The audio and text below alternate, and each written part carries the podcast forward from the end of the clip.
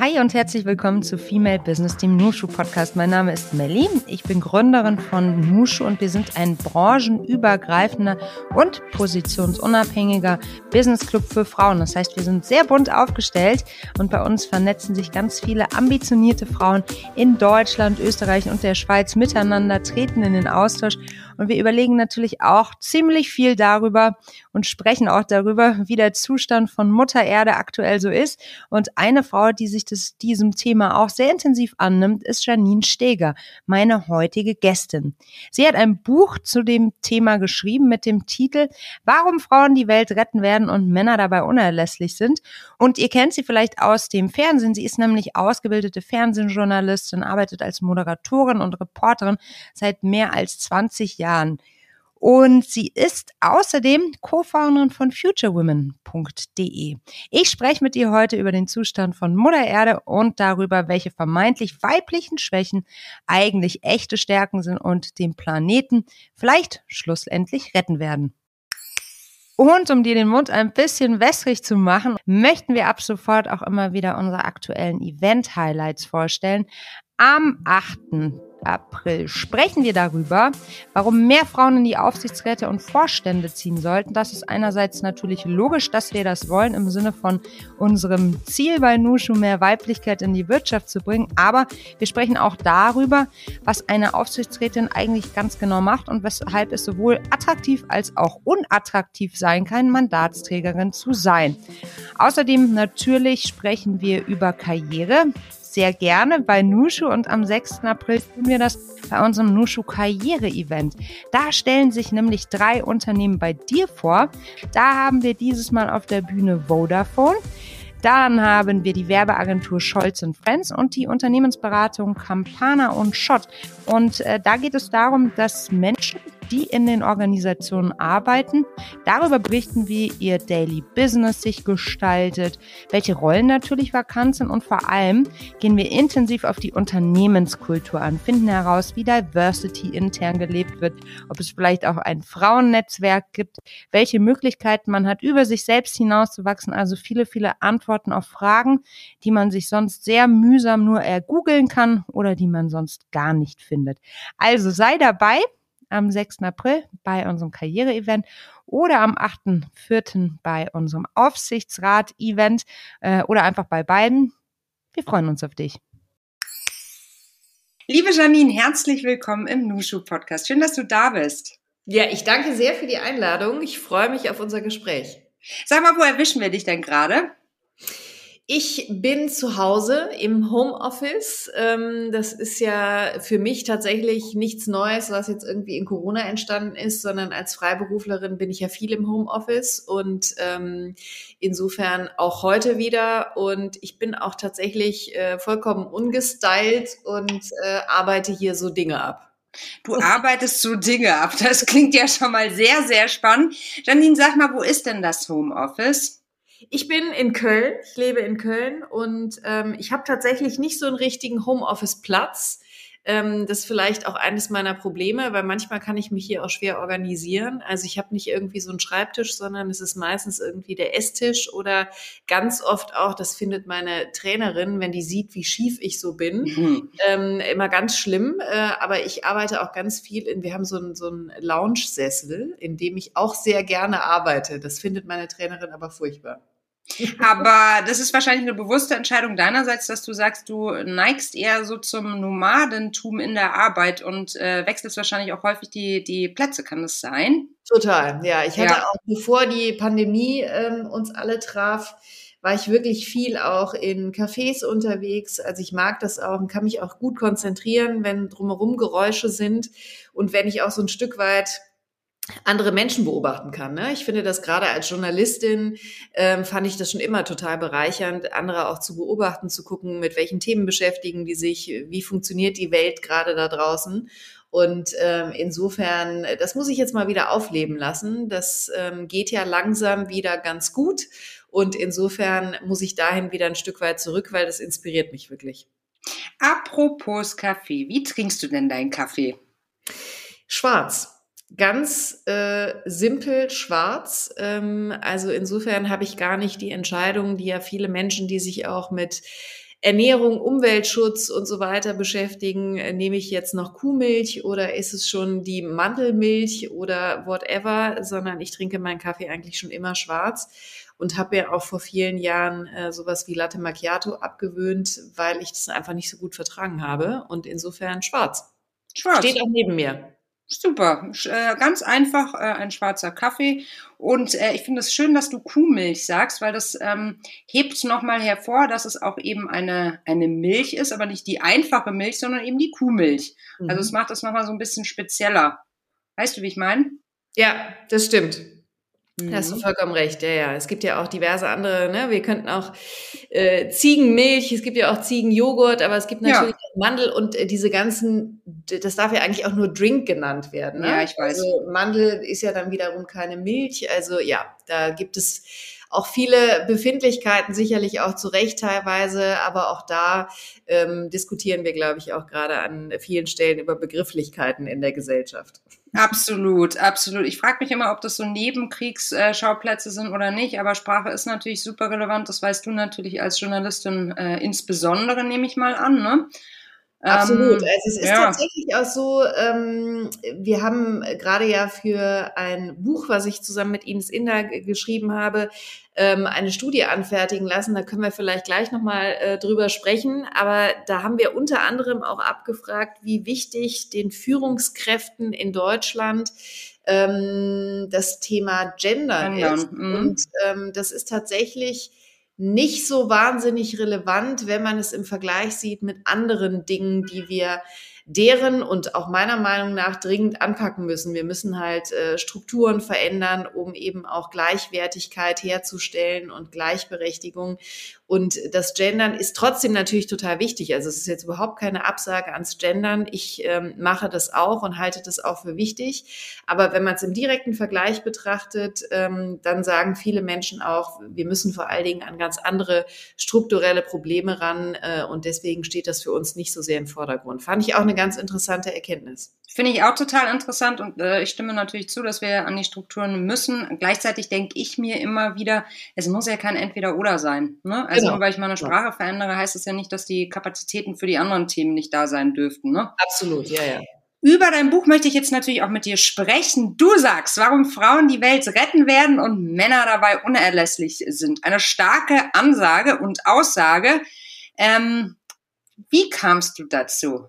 gemeinsam mit deiner Co-Autorin dieses Buch zu verfassen? Also, die Geschichte dahinter ist folgende. Ich habe 2018 äh, die Seite und Initiative Future Woman ins Leben mhm. gerufen. Und wir haben dann äh, 2020 auch die Future Woman UG gegründet. Ich habe da zwei Mitgründerinnen.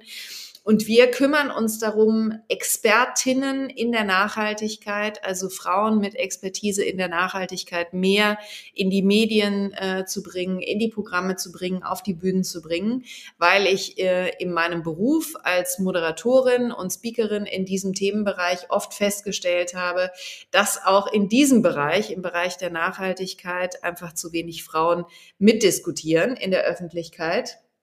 Und ich halte das für äh, fatal und auch nicht gerechtfertigt, wenn wir uns ansehen, dass äh, Frauen tatsächlich weltweit viel stärker vom Klimawandel betroffen sind als Männer. Und insofern ist es natürlich absolut wichtig, auch diese intrinsische Motivation, die sie ja mitbringen, äh, um die Klimakrise zu stoppen, ähm, da entsprechend zu nutzen. Und wir haben uns irgendwann dann bei Future Woman gefragt, weil wir natürlich beobachtet haben, dass ja ganz viele Frauen eben in unser Netzwerk kommen und vor allen Dingen auch ähm, über das Thema Nachhaltigkeit sich selbst definieren, beruflich und auch privat.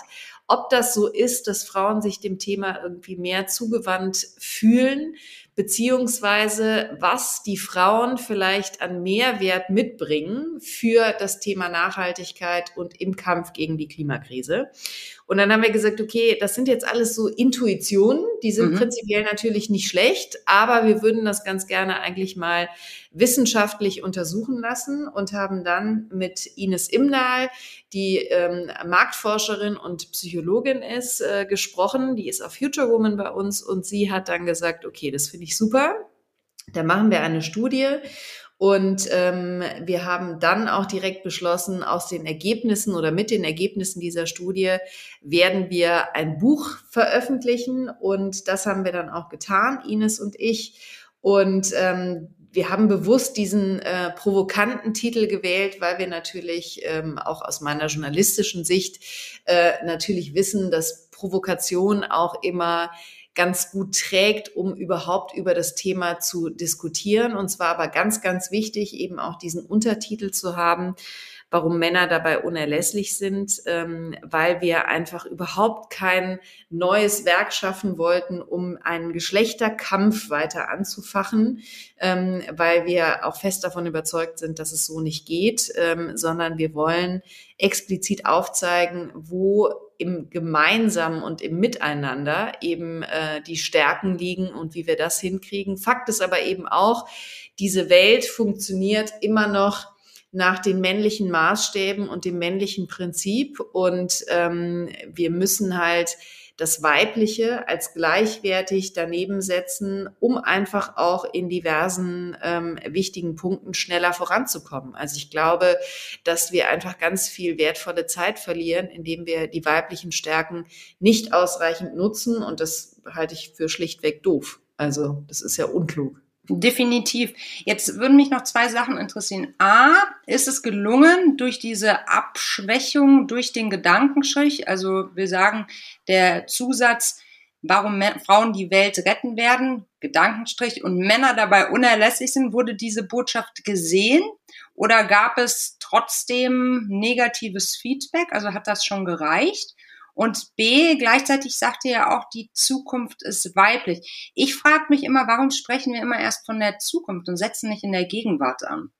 Das stimmt. Da hast du eigentlich total recht. Äh, ich glaube, das ist einfach, ähm, also um direkt auf deine letzte Frage mhm. einzugehen, ähm, das ist wahrscheinlich einfach sowas, was in uns drin steckt ähm, und wo wir halt sehen, wir haben jetzt aktuell einfach eine Situation, wo es eben noch nicht gleichwertig ist und gehen dann automatisch in die Zukunft. Und was wir sicherlich auch irgendwie berücksichtigen müssen, dass ja schon viele Dinge auch passiert sind, die in die richtige Richtung gehen. Also wir haben zum Beispiel auch mit Frenzi Kühne ein Interview geführt. Ich habe einige Interviews führen dürfen mit äh, starken Stimmen dieser Gesellschaft, auch für das Buch.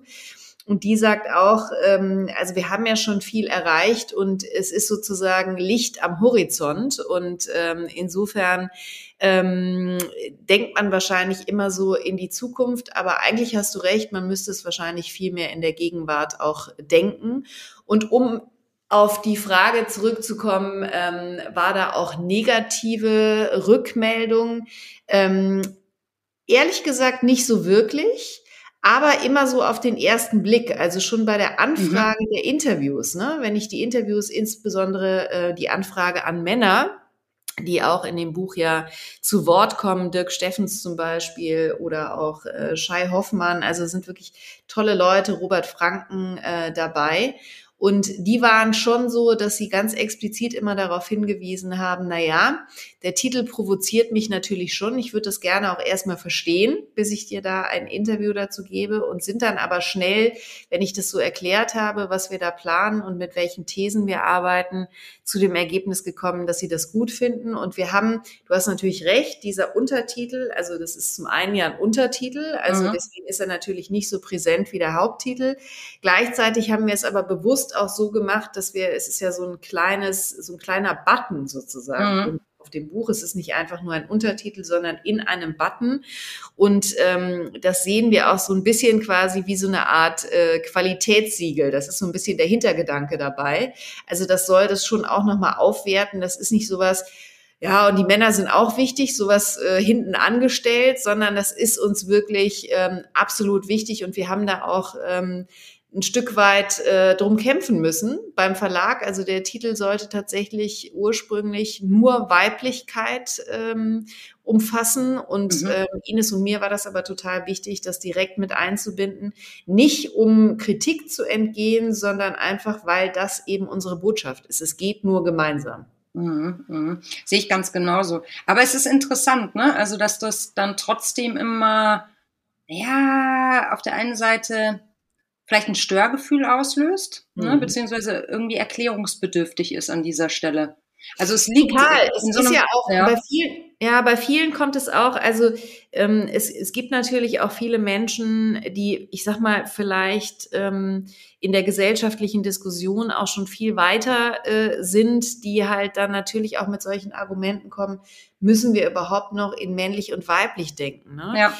Ähm, da muss man aber ganz klar sagen, also die Ines hat ja für die Studie ähm, tiefenpsychologische Interviews geführt. Mhm. Und ähm, es war bei allen Interviews so und eben auch bei den Interviews, die ich mit Prominenten geführt habe, ähm, dass alle am Anfang gesagt haben, naja, also sind wir denn da nicht längst viel weiter? Müssen wir das denn noch so diskutieren? Und sind wir da nicht längst äh, am Ziel und müssen wir immer noch über dieses Thema Gleichberechtigung und Gleichwertigkeit überhaupt diskutieren? Und dann hat sich im Verlauf des Gesprächs immer so nach etwa äh, fünf Minuten, also sehr schnell gezeigt, nee, wir sind da natürlich längst noch nicht da, wo wir sein müssten. Und ähm, das ist halt einfach was, was wir schon noch diskutieren müssen. Und wir haben insofern ja etwas äh, Spannendes und Neues gemacht äh, für diese Studie und für dieses Buch, indem wir gesagt haben, wir haben gewisse Klischees halt einfach im Kopf. Ne? Das ist halt dieses Frauen sind so emotional, Frauen sind kompliziert ähm, oder das Weibliche ist halt irgendwie oft anstrengend und äh, möglicherweise zickig. Ne? Uns werden ja viele Dinge halt vorgeworfen.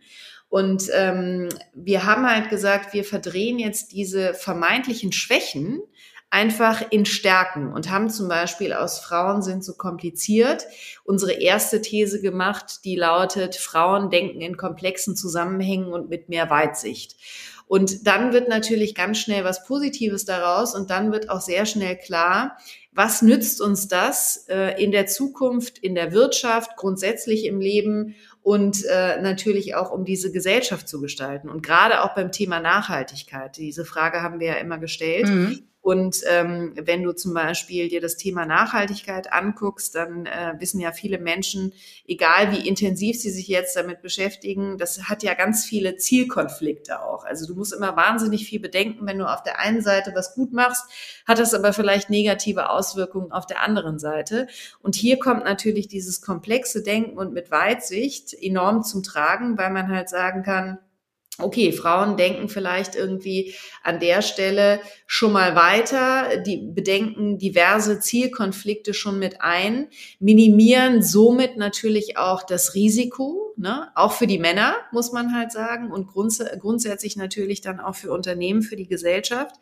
Und äh, gleichzeitig ist aber dieses wir gehen jetzt auch mal voran, wir machen jetzt einfach mal, was das Männliche halt oft mit sich bringt, dieser äh, schnelle Run dann auch. Ähm, das ist natürlich dann auch notwendig, um anzufangen. Und das finde ich ist immer ein ganz gutes Beispiel, um zu sagen, okay, wir ähm, schaffen das halt nur gemeinsam wirklich gut, weil alles ist halt wichtig, alles, was halt da ist.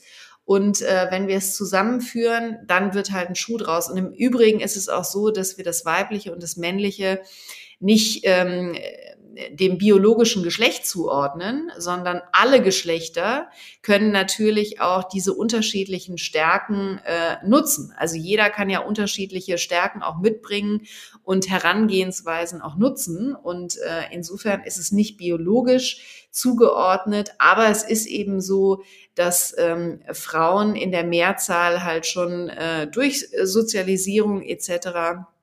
eben gewisse Dinge äh, mitbringen. Und äh, insofern sollten wir einfach das auch mehr nutzen. Ja, definitiv. Sag mal, das war These 1. Ihr habt ja noch vier ja. weitere Thesen vorbereitet. Magst du uns da noch einmal durchführen?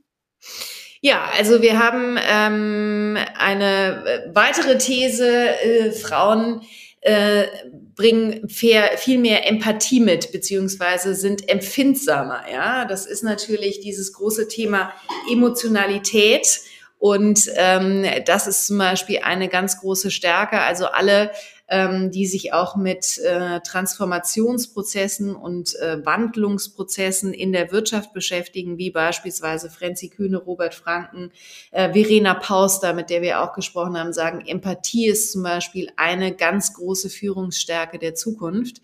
Und ähm, das ist eben nicht eine nervige Emotionalität, sondern das wird das sein, was in der Zukunft äh, auf jeden Fall zählen wird. Dann haben wir ähm, Frauen sind leidensfähig und zäh. Ja, also, den habe ich auch gelesen. Da dachte ich mir erstmal, oh Gott, oh Gott, ja genau, leidensfähig stand da auch wirklich drin, ne?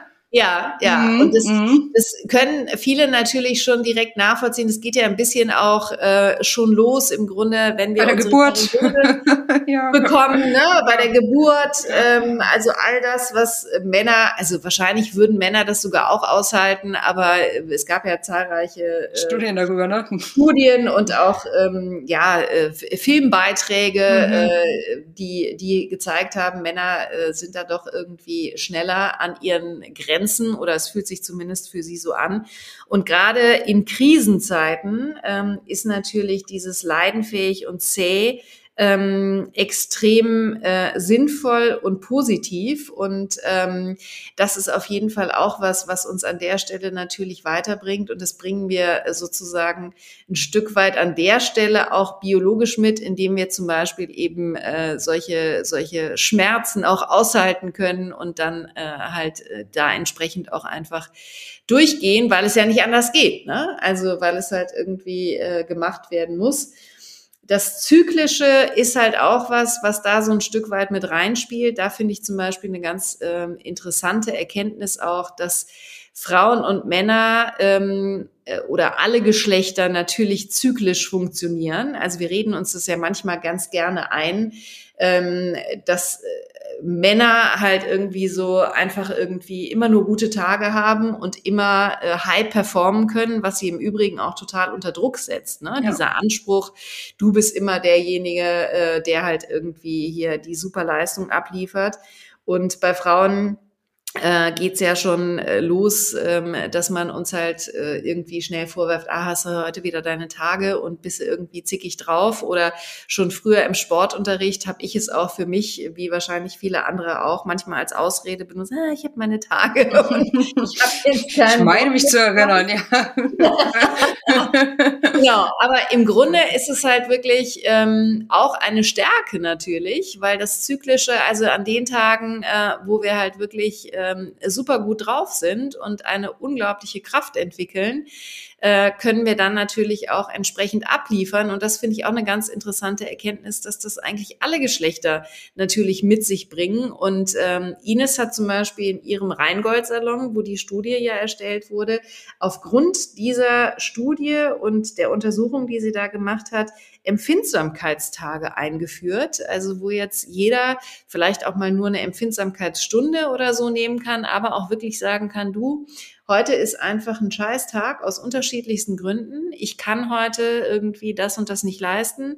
Ich komme heute nicht und ähm, dafür bin ich aber äh, übermorgen wieder äh, ähm, top on track sozusagen. Ne? Mhm. Und ähm, das findet sich zum Beispiel auch in unserer Utopie wieder, die wir in dem Buch ja auch geschrieben haben dass das also etwas ist, was sozusagen auch der Gesetzgeber erlaubt und äh, für wünschenswert hält, dass auch Unternehmen Empfindsamkeitstage einführen und wir so eben auch diesen zyklischen an der Stelle mehr Raum geben. Also mhm. das äh, finde ich auch eine ganz interessante Erkenntnis. Sehr schön, ja. Mhm. Mhm. Waren das jetzt alle Thesen? Nee, es fehlt doch. Nee, das eine. waren noch nicht alle. Ja, genau. Mhm. Also äh, Frauen sind äh, besonders äh, kreativ, manchmal auch manipulativ äh, kreativ.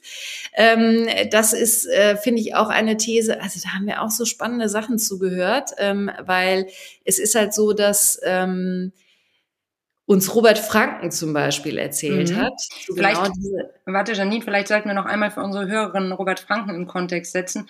Ein äh, genau, Feminist, genau, der ersten Stunde, ähm, war mal CEO bei chefkoch.de, ne, bevor er sich mhm. angefangen hat, mit den Themen auseinanderzusetzen.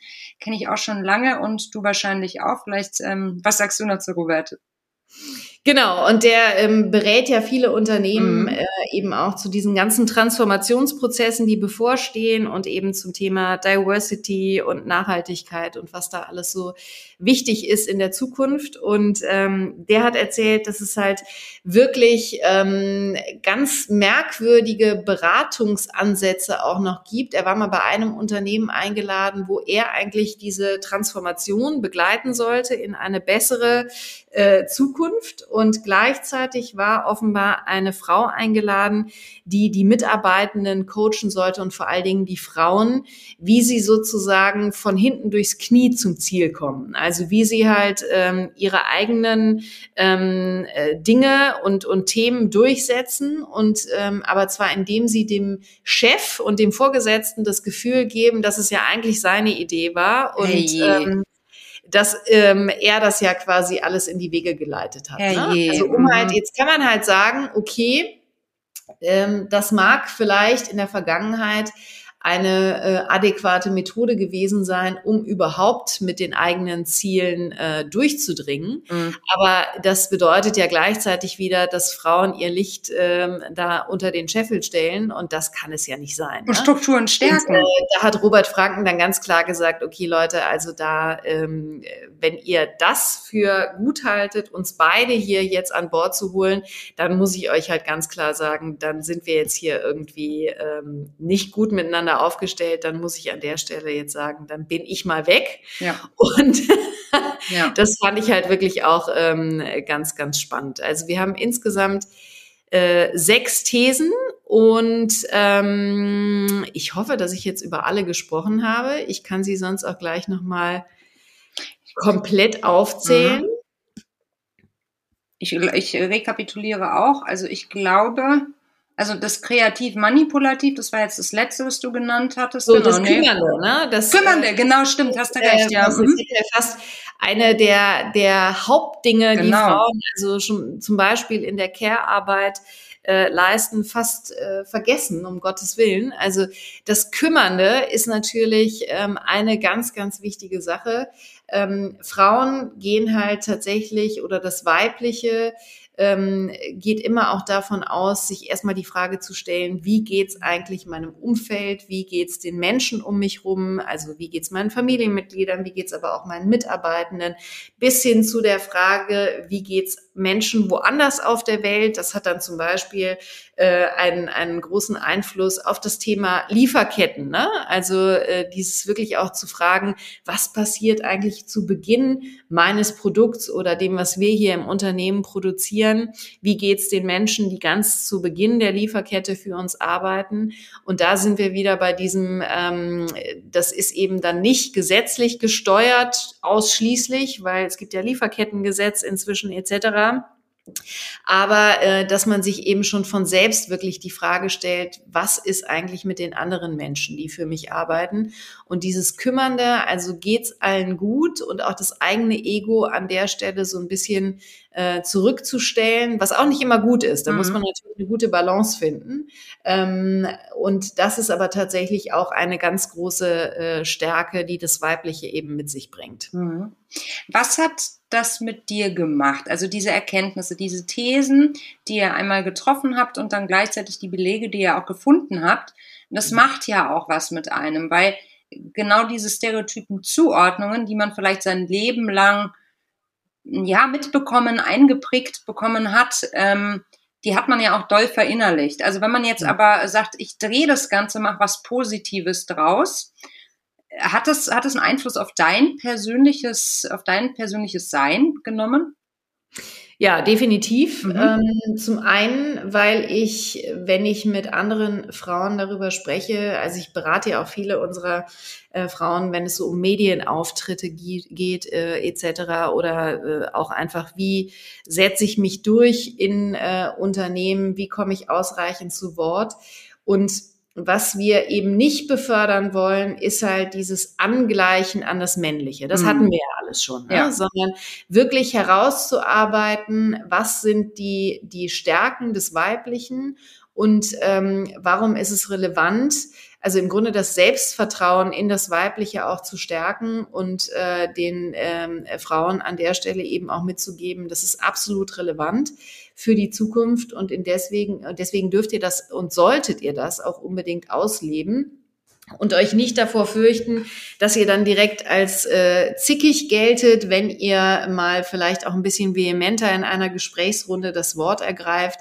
ähm, oder dass ihr halt sagt, na ja, ich möchte halt genauso viel Redeanteil haben wie meine männlichen Kollegen in manchen äh, komplett männerdominierten Runden und dann einfach die eigenen Wortbeiträge verlängern Nee, kann es meiner Meinung nach nicht sein, sondern ähm, äh, man muss halt irgendwie gucken, dass man Meetings beispielsweise ja auch effizienter gestaltet und lieber dann den Männern, ähm, die ja oft nach dem Motto verfahren, es ist zwar schon alles gesagt, aber noch nicht von jedem, ja. ähm, lieber dann mal vor Augen führen, okay, wir könnten das Ganze hier auch einfach schneller durchbringen und effizienter gestalten, wenn ihr mal ähm, nach meinem Motto verfahren würdet. Und für mich ganz persönlich ähm, ist es halt wirklich so, dass ich ich mich auch mehr traue, durch die Unterstützung unseres eigenen Buches sozusagen, ähm, Dinge ähm, auf den Tisch zu legen. Also unsere letzte These, These 6, das Strukturierte und das Planende sind weibliche Stärken. Das bedeutet aber eben auch so dieses Ordnung schaffen. Ne? Mhm. Einfach mal transparent die Dinge auf den Tisch legen. In unterschiedlichsten äh, Situationen ist das ja absolut notwendig. Probleme auch ansprechen und das ist zum Beispiel was, was ich mich äh, seit den Erkenntnissen aus unserem Buch viel mehr traue, äh, einfach auch mal zu sagen, wie ist eigentlich meine ähm, ähm, äh, wie sehe ich die Dinge gerade, welche Probleme müssen wir dringend ansprechen und wie ist auch meine emotionale Lage dazu. Ne? Also dieses Zurückhalten mit Emotionen, was uns ja auch so ein bisschen eingeimpft worden ist, immer weil uns halt oft vorgeworfen wird, ah, ihr seid so emotional.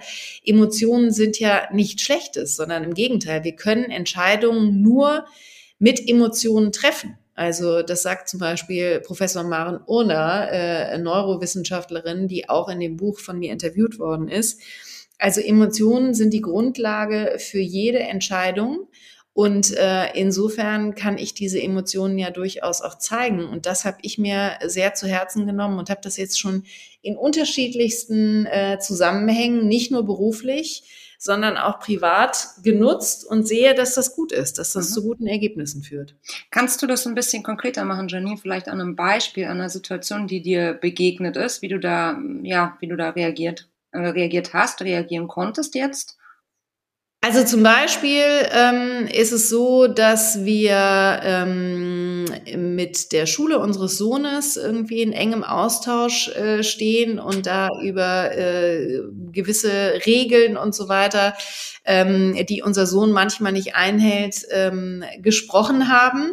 Und äh, ich mich da ganz schnell irgendwann in so einer defensiven Rolle gefühlt habe, mhm. ne? weil ich immer so das Gefühl hatte, okay, alle müssen irgendwie funktionieren und ich auch und ich muss das alles so so ein Stück weit obrigkeitshörig auch äh, hinnehmen und ähm, habe aber meine eigenen Emotionen, wie es mir damit geht, äh, erstmal komplett außen vor gelassen, habe das hier so im Privaten gelassen, habe das dann aber irgendwann deutlich angesprochen und das hatte extrem positive Auswirkungen. Also weil in, du in dem Moment dich natürlich auch menschlich machst, ne? Das ist auch das, was ähm, alle Experten auch in dem Buch sagen, also Menschen folgen Menschen. Und in dem Moment, wo du eben auch Emotionen im beruflichen Kontext oder in anderen Kontexten zulässt, ähm, hast du natürlich auch eine ganz andere Ausgangsbasis, um eben auch menschlich miteinander zu guten Ergebnissen zu kommen und auch mal äh, sich eben die Emotionen der anderen Seite anzuhören.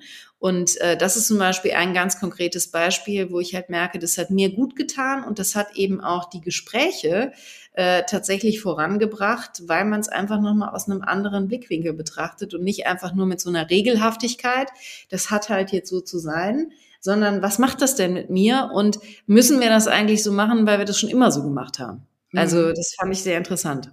Ja, also ich denke mir, dass viele unserer Hörer sich wahrscheinlich auch gerade versuchen, in die Situation reinzuversetzen und sich das sicherlich auch in vielen Situationen äh, wünschen würden, emotionaler reagieren zu können. Aber die Strukturen im jeweiligen Unternehmen lassen das vielleicht nicht zu. Wo würdest du sagen, ähm, wo sollte man da die Grenze ziehen in Bezug auf die Emotionalität? Gibt es da eine? Gibt es da eine Regelhaftigkeit?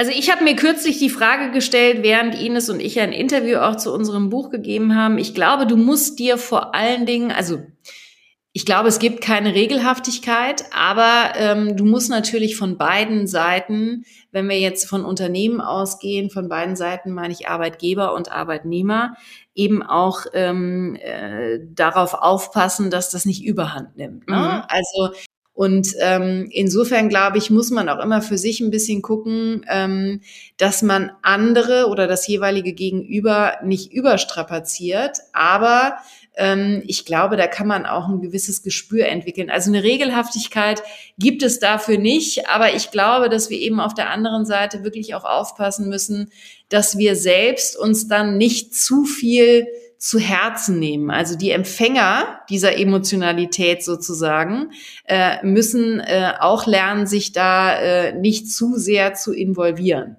Also ich glaube, das, das ist tatsächlich eine Herausforderung an dieser Situation. Auf der anderen Seite glaube ich, dass eben äh, die Emotionalität für wahnsinnig äh, äh, ein viel mehr an Verständnis füreinander äh, sorgen kann.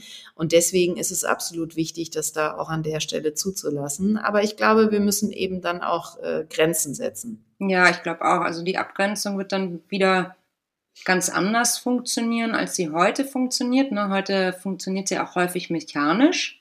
Also mhm. im Sinne von, hm, das ist jetzt privat, das geht mich nicht an, das will ich nicht hören. Ne? Also genau das, was du vorhin ähm, berichtet hattest, jetzt überspitzt gesagt in Bezug auf, ähm, ja, vielleicht die Führungskraft, die sagt, boah, ich weiß nicht, ob das jetzt nicht ein bisschen zu viel ist, ähm, das geht mir jetzt schon zu doll ins Private, damit habe ich ja gar nichts zu schaffen, was ja Schmarrn ist. Also am Ende des Tages hat man ja einen Menschen im Kompletten und man kann ja nicht sagen, die eine Hälfte ist privat, die andere Hälfte ist beruflicher Natur. Ähm, so funktionieren wir Menschen ja nicht, wir sind ja mehr als Funktion, mehr als nur Funktion Funktionsträgerinnen. Also so einfach ist es halt nicht, ne, in dieser hochkomplexen Welt. Genau, ja, und weil ja auch alles natürlich miteinander äh, oder ineinander verfließt und das ist ja auch eigentlich total normal. Das ist ja, wie du Klar. sagst, wir können uns ja gar nicht so trennen in, das ist jetzt meine berufliche Persönlichkeit und das ist meine private Persönlichkeit. Da sind wir auch bei diesem ganzen Thema Vereinbarkeit. Ja. Ne? Also im Grunde ähm, ist das ja, also wir können das halt nicht voneinander abgrenzen. Und ähm, insofern äh, wirst du immer auch Grenzüberschreitungen haben an der Stelle, aber ich glaube, dass man im Dialog und im Austausch miteinander eben auch äh, dann Grenzen setzen kann und sagen kann, okay, das da sehe ich mich jetzt nicht in der Verantwortung oder in der Pflicht, aber natürlich ähm, äh, gibt es auch einfach Momente, wo du sagst, gerade dieses Thema Vereinbarkeit können wir über andere Arbeitszeiten für mich speziell äh, reden. Wie können wir das mit dem Gesamtkontext vereinbaren, dass ich trotzdem natürlich erreichbar sein äh, kann, äh, beispielsweise in dem Maße, wie das halt notwendig ist, damit Projekte nicht gefährdet werden oder so. Aber ich habe jetzt vielleicht äh, privat eine andere Situation, muss mein Kind irgendwie früher abholen oder wie auch immer. Also ich glaube, dass man schon im Dialog miteinander auch zu guten, teilweise auch individuellen Vereinbarungen kommen kann. Und ähm, man muss halt immer gucken, dass das nicht ausgenutzt wird und Grenzen da auch nicht überschritten werden, äh, so nach dem Motto kleiner Finger, ganze Hand. Ähm, aber ich glaube, es ist absolut notwendig, wenn wir diese Zukunft gestalten wollen. Und die Pandemie hat das ja jetzt auch nochmal deutlich gezeigt, äh, dass wir einfach ähm, dadurch, äh, dass es diese fließenden Übergänge gibt zwischen beruflich und privat, eben auch völlig neue äh, Lösungen finden müssen und unter der Pandemie gab es ja dann auch plötzlich ganz viele Möglichkeiten, die wir vorher für undenkbar gehalten hätten. Und ähm, ich glaube, da müssen wir weiter dranbleiben und eben auch gucken, wie können wir gerade auch das Thema Arbeitsleben in der Zukunft ähm, wirklich so gestalten, dass es auch individueller äh, möglich ist, da nach Lösungen zu suchen. Das unterschreibe ich. Ich würde gerne noch mal wissen, du sagst ja, Frauen werden die Welt retten. Welches, welche Bestandsaufnahme machst du denn gerade von, von, von der Welt als solchen? Wie rettungsbedürftig ist unser Planet? Na, sehr stark, ne? wenn wir die Klimakrise angucken und auch äh, wenn wir jetzt den Krieg in Europa anschauen, ähm, den wir, glaube ich, so überwiegend alle nicht für möglich gehalten hätten, dass das nach so langer äh, Friedenszeit in Europa nochmal passieren würde. Und ähm, ich glaube, wir sind insgesamt wirklich gerade an, an einem neuralgischen Punkt, gerade auch was die Klimakrise anbelangt. Das bestätigen ja auch alle WissenschaftlerInnen. Und ähm, insofern äh, müssen wir vieles einfach neu denken. Und ich glaube, wir brauchen halt einfach das Weibliche, um es dann wirklich auch ernsthaft neu zu denken. Also ich habe kürzlich noch einen Podcast gehört, ähm, da ging es eben auch darum, dass das Patriarchat, was wir, also das Männliche wird sozusagen mehr wertgeschätzt oder steht über dem, dem Weiblichen an der Stelle und steht sozusagen über allem. Und ähm, das ist in Kombination mit Kapitalismus, und ich bin keine Kapitalismusgegnerin, das will ich an der Stelle deutlich sagen, ich bin auch keine Globalisierungsgegnerin, aber in Kombination mit Kapitalismus, mit äh, Rassismus, mit Diskriminierung hat ähm, das ganze patriarchale System natürlich auch immer etwas Abwertendes gegenüber äh, allem, was äh, quasi nicht äh, männlich und dominierend ist. Und äh, es endet letztendlich dann eben auch in äh, jeder Form von Ausbeutung ne? und nicht zuletzt der Ausbeutung des Planeten. Und insofern ähm, ist, die, sind die weiblichen Stärken, wie beispielsweise das kümmernde und das komplexe äh, Denken und das weitsichtige Denken halt absolut wichtig, dass wir es viel stärker mit einbinden, damit wir aus diesen zerstörerischen und ausbeuterischen Strukturen endlich rauskommen und ähm, wir müssen das halt jetzt auf die Kette kriegen. Ich habe halt gerade gestern ein Posting dazu gemacht bei LinkedIn, dass ich das wirklich mit großer Besorgnis sehe, ähm, dass der Krieg und alles, was daraus resultiert, jetzt gerade von einigen Menschen ähm, schon wieder genutzt wird, um halt Dinge, die eigentlich schon beschlossen waren, wieder rückgängig zu machen. Also beispielsweise sowas wie in der Landwirtschaft äh, gibt es eigentlich eine Gesetzgrundlage, die verabschiedet werden sollte, dass bestimmte, ein bestimmter Prozentsatz an Flächen eben für Naturschutz, für Biodiversität etc. genutzt werden sollte und nicht mehr für den Anbau. Jetzt heißt es schon wieder, obwohl wir in Europa noch gar keine Nahrungsmittelknappheit haben und die Menschen trotzdem schon wieder die Regale leer kaufen, ähm, dass wir eben aufgrund des Krieges und äh, der Problematik, wir könnten zu wenig Weizen vielleicht in der Zukunft haben, äh, schon wieder sagen, nee, das können wir jetzt auf gar keinen Fall so umsetzen unter diesen Vorzeichen, sondern das müssen wir halt wieder rückgängig machen. Ne? Gleiches äh, gilt natürlich äh, für solche Dinge wie, wo bekommen wir jetzt unsere Energie her, wenn wir uns zunehmend unabhängig machen wollen von Russland? Wie kommen wir nicht in neue Abhängigkeiten? Jetzt äh, wird von einigen schon wieder propagiert das Thema Fracking, was wirklich extrem umweltschädlich ist. Also Gas, das aus ähm, äh, den USA kommt ähm, und durch Fracking eine Methode, die sehr umweltschädlich ist, äh, generiert wird. Ähm, auch da heißt es jetzt wieder, okay, unter den gegebenen Bedingungen können wir darauf vielleicht doch nicht verzichten, genauso wie wir vielleicht nicht auf Atomkraft verzichten können. Und das sind alles so Diskussionen, wo ich sage, das darf jetzt überhaupt gar nicht passieren, dass wir quasi an diesen Aus beuterischen und falschen Systemen doch festhalten und sozusagen den Krieg und eine verschärfte Situation als Ausrede nutzen, um an den bestehenden schlechten Systemen festzuhalten, sondern jetzt ist es unsere verdammte Pflicht, genau jetzt wirklich hinzugucken und zu sagen, was ist eine wirklich zukunftsfähige Lösung und da brauchen wir einfach auch mehr weibliche Stärken, um diese Lösungen zu finden und mehr Frauen, die mitdiskutieren. Mehr Frauen, die mitdiskutieren, ist ein ganz, ganz ähm, gutes Stichwort, wie ich finde. Auch der digitale Raum, du hast es gerade gesagt, du hast ein Posting auf LinkedIn abgesetzt. Auch der digitale Raum wird ja in erster Linie noch männlich äh, genutzt, männlich dominiert. Ne? Auch da will ich einmal den, den, den Appell nach außen starten. Frauen da draußen, die uns zuhören, teilt Dinge, die euch umtreiben zum Thema Nachhaltigkeit, sei sie jetzt sozial oder eben auf anderer Ebene. Ähm, es ist so wichtig, dass wir dort uns auch für die Themen einsetzen, die uns wichtig sind, damit die auch weiter auf die Agenda kommen. Ich glaube, das ist ganz, ganz wichtig. Das ist ja auch das, was du mit Future Women in Bezug auf die Visibilität immer wieder einforderst, ne?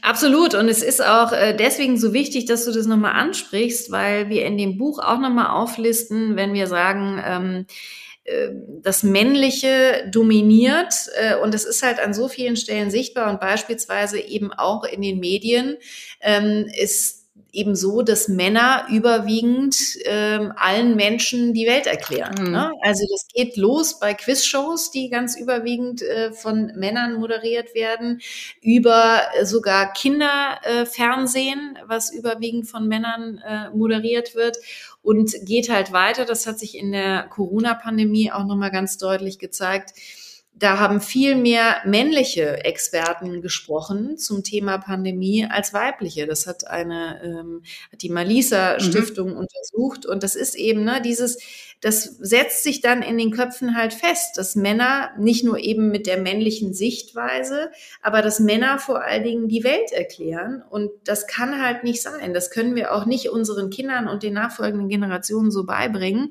weil ähm, wenn sich das festsetzt, dann haben wir natürlich ein ganz großes Problem. Und deswegen kämpfen wir ja so sehr dafür, auch bei Future Women, dass eben mehr Frauen auch nicht nur ihre weibliche Perspektive mit einbringen, sondern einfach auch als Expertinnen ja. sprechen und zur Verfügung stehen. Und klar ist, die wissen genau so viel wie Männer. Und ein Stück weit ist es auch tatsächlich ein hausgemachtes Problem. Das hat auch ähm, diese Untersuchung der Malisa Stiftung äh, gezeigt, dass gerade in der Pandemie Männer ähm, sich auch in den sozialen Medien beispielsweise ganz anders positioniert haben und äh, beispielsweise bei Twitter und Co über ihre ähm, nächste Projekte gesprochen haben, über äh, ihren nächsten wichtigen Aufsatz, an dem sie gerade schreiben, während Frauen vor allen Dingen äh, in dieser Pandemie darüber gesprochen haben, wie kriegen sie das eigentlich und vielleicht auch nicht irgendwie gerade geregelt mit Homeoffice und Homeschooling und allem Pipapo. Also ähm, wir müssen uns sicherlich auch lernen, da anders zu positionieren, selbstbewusster zu positionieren und eben auch gucken, was tragen wir da eigentlich in die Welt, mal ab, unabhängig von der Sache, dass sicherlich mehr Frauen belastet waren äh, von dieser äh, Pandemie und es immer noch sind bis jetzt. Ähm, also was dieses Thema, ähm, wie kriege ich das eigentlich zu Hause alles zusammen äh, anbelangt. Aber es ist ja trotzdem dann die Frage, was gebe ich nach draußen, ne? um sich auch als Expertin, als starke Stimme zu positionieren. Und da müssen wir auch, ähm, ich meine, das wissen wir ja seit langem, äh, da müssen wir uns auch selbstbewusster und lauter aufstellen und zwar mit unserem Expertinnenwissen und nicht ähm, quasi äh, mit den mit den ganzen Problemen, die diese Nichtvereinbarkeit, die es ja oft noch ist, mit sich bringt. Mhm. Ich würde ganz gerne einmal ein Gedankenspiel mit dir machen. Und zwar würde ich dich hm. gerne kurz mal zur Chefredakteurin eines Leitmediums mit hoher Reichweite machen und würde dich gerne fragen, welche Schlagzeile du gerne zum Thema Weiblichkeit lesen würdest. Also in unserer Utopie mhm. schreibe ich, ähm, dass wir uns im Grunde natürlich wünschen, dass äh, diese, diese, dass es wirklich nicht mehr notwendig ist, über Geschlechtergerechtigkeit, über Gleichwertigkeit zu reden, sondern dass wir es längst erreicht haben. Und deswegen, also Geschlechtergerechtigkeit ist erreicht. Ähm, wir können sozusagen alle ähm, Organisationen etc., die sich dafür einsetzen, können wir ähm, quasi abschaffen oder sie umbenennen. Also in der Utopie schreibe ich, dass Future ähm, Woman nicht mehr gebraucht wird und wir es in Future Human umgewandelt haben. Und das wäre, glaube ich, so eine Schlagzeile, äh, wo ich sagen würde, ja, das, ähm, das würde ich mir natürlich wünschen, wie vermutlich so viele andere auch, dass wir einfach tatsächlich was ja viele aktuell mutmaßen, aber dann doch zu dem Ergebnis kommen, ist noch nicht so. Wir müssen darüber nicht mehr diskutieren, weil es längst erreicht ist. Aber das ist tatsächlich noch ein weiter Weg, weil was wir eben auch ähm, gelernt haben in den Gesprächen und Interviews für das Buch, es ist eben natürlich noch nicht geholfen, wenn eine Frau in irgendeinem Gremium oder in einer gewissen Position im Vorstand oder im Aufsichtsrat sitzt, sondern es braucht halt wirklich an der Stelle im Grunde eine Quote, eine Quote als Krücke, eine 50-50 ähm, ähm, äh, ja, Bilanz, dass man halt wirklich sagt, äh, da sind halt zumindest mal diese beiden Geschlechter abgebildet und das hat ja auch noch nichts mit allen Geschlechtern zu tun und mit äh, wirklicher Diversity. Ja, also da müssen wir uns ja auch immer ehrlich machen. Also wir kämpfen jetzt mit diesem Buch und auch mit Future Woman erstmal ähm, für das Weibliche und für die Frauen sozusagen und für die Gleichwertigkeit an der Stelle. Aber mir ist natürlich vollkommen bewusst, dass das jetzt ähm, nur ein Bruchteil von Diversity ist und äh, insofern gibt es da einfach noch ganz, ganz viel zu tun und wir sind da noch lange nicht da, wo wir sein müssten. Solange Männer, andere Männer auf der Bühne watschen, wie jetzt gerade bei den Oscar-Verleihungen geschehen und das unter dem äh, Deckmantel, dass ich muss mich um meine Familie kümmern und ich muss meine Frau mhm. verteidigen, ja, glaube ich auch, da haben wir noch ganz schön was vor uns, oder? Ja, ja, absolut. Janine, ich würde gerne mit dir spielen und zwar eine Runde Quick and Dirty. Das geht so, ich stelle dir eine Frage und du antwortest idealerweise in einem Satz. Wie klingt das? Oh. Ja, das klingt anstrengend, das kann ich nicht gut, aber ich äh, versuche das. Ja, das schaffen wir. Was war der Moment, der für dich dein bislang größtes Erfolgserlebnis war? Als ich mich getraut habe, meinen festangestellten, gut bezahlten Job bei RTL zu kündigen, um mich dem Thema Nachhaltigkeit zu widmen. Was liest du gerade? Äh, die Wut bleibt. Was ist dein persönlicher Kraftort? Der Wald und das Meer. Was war die größte Herausforderung in deiner Karriere in den letzten zwei Jahren? Die größte Herausforderung ist, alle Stränge, die ich so bediene und die vielen unterschiedlichen Hüte, die ich mir selber aufsetze, äh, unter einen Hut zu bekommen und alle zu bedienen. Wer hat dich in deiner Karriere am meisten unterstützt? Mein Mann. Welche Situation in deiner Karriere würdest du heute anders angehen als damals? Nichts. Schön. ja, ist gut. Was war dein größtes Learning in den letzten sechs Monaten? Dass ich mehr Emotionalität zulasse, letztendlich aufgrund unseres Buches. Wenn du eine Sache auf der Welt sofort ändern könntest, welche wäre das? Gleichwertigkeit. Gleichwertigkeit aller Menschen ähm, per Gesetz sozusagen. Haben wir ja eigentlich, aber setzen wir nicht um. Passend dazu die Frage, wie ist deine Definition von Feminismus und bist du Feministin? Ja, ich bin Feministin. Leider ähm, ist die Definition oder das, was das Wort auslöst, ähm, oft total negativ besetzt und das finde ich schade. Ich finde es eigentlich was total Positives. Herzlichen Dank, Janine, für deine Zeit. Wir verlinken euch natürlich alle Infos zum Buch in den Show Notes und dann bin ich ganz gespannt auf euer Feedback zur Lektüre und zu unserem Gespräch. Schön, dass du dir die Zeit genommen hast und uns einmal in eure Thesen eingeführt hast, Janine. Ja, Vielen herzlichen Dank. Ich freue mich sehr, dass ich dabei sein durfte und ähm, hoffe, dass ich damit ein paar Menschen inspirieren konnte. Danke für die Einladung. Vielen Dank fürs Zuhören und wenn dir das gefallen hat, freuen wir uns natürlich sehr über eine 5-Sterne-Bewertung. Das geht bei Spotify und bei Apple Podcast. Das hilft uns sehr, unsere Themen noch weiter zu positionieren, zu platzieren und andere Frauen auf dieses Format aufmerksam zu machen.